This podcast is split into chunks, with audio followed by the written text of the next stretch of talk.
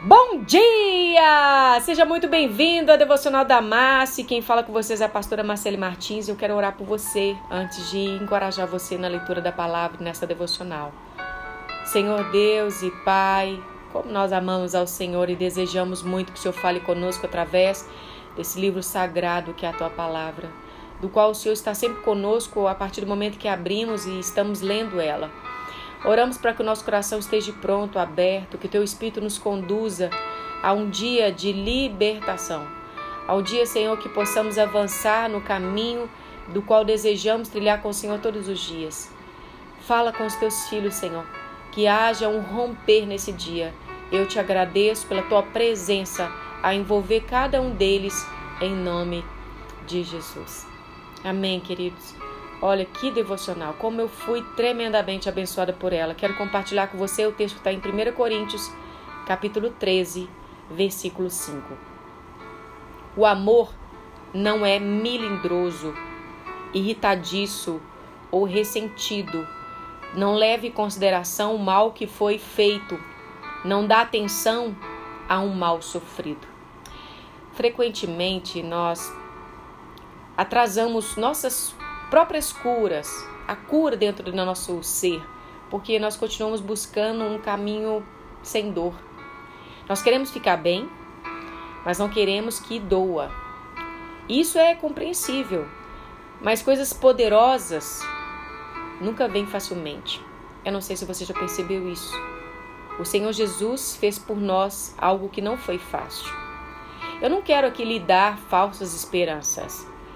Então eu direi abertamente que você foi talvez abusado por alguém, você foi abandonado, rejeitado, foi ferido por uma doença, talvez prolongada, uma decepção na sua vida, uma jornada desafiadora em seu matrimônio.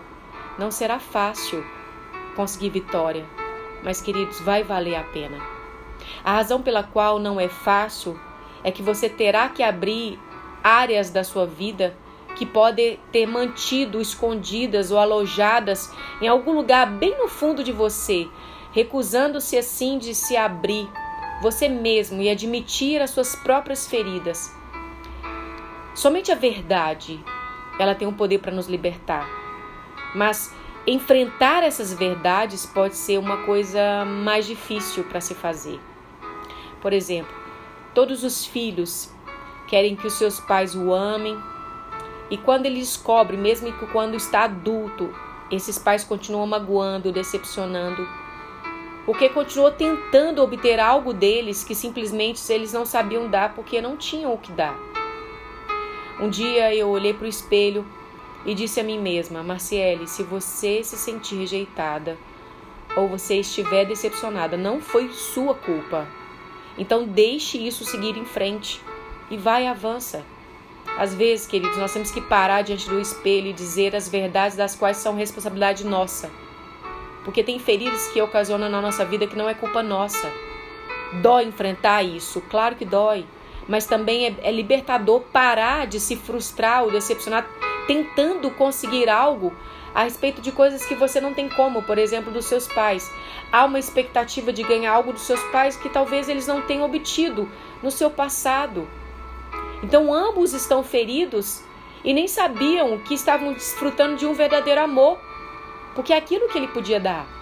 Você pode ter que enfrentar algo que você que vai ser difícil para você fazer.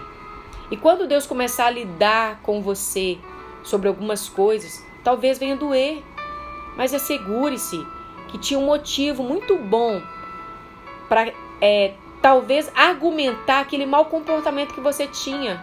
Ah, eu sou assim porque alguém me feriu. Ah, eu sou assim porque eu fui decepcionado.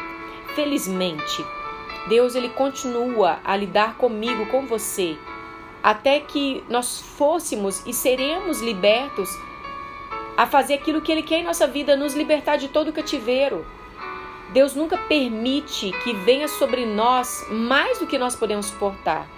E você pode ter certeza de que Deus está lidando com você a respeito de algo. E no momento certo, você pode deixar esse algo ir, esse antigo ir. e, e se apossar daquilo que é novo, a nova maneira de viver com Ele, a, a vida que Deus oferece para você. Você pode não sentir pronto para enfrentar algo talvez que seja tão doloroso para você, mas você pode pedir ajuda ao Espírito Santo. Ele é seu ajudador. Ele estará com você em cada passo no seu caminho. Ele irá fortalecer você e capacitar você para fazer aquilo que é, é necessário fazer. Talvez você precise de uma ajuda de um profissional, talvez você precise da ajuda de uma liderança para ajudar você a trilhar esse caminho que é desafiador para você, mas você precisa sair desse lugar de dor. Eu encorajo você a parar de procurar um caminho fácil, porque não existe, meus irmãos. É saber que o seu coração, às vezes, Deus vai ter que guiar você por caminhos que talvez sejam longos e desafiadores, mas pega na mão de Deus. Sabe, se aproxima de Deus, cria intimidade com Ele, se deleite em oração e fala: Senhor, eu confio na Sua orientação. Mesmo que você não entenda, meu querido, minha querida irmã, você não está sozinho nesse caminho de dor. Pai, em nome de Jesus, eu agradeço ao Senhor porque o Senhor sempre fala conosco. E sabemos que a Sua palavra não volta vazia. O Senhor conhece cada um dos teus filhos que estão me ouvindo. E eu sei que nem tudo é fácil.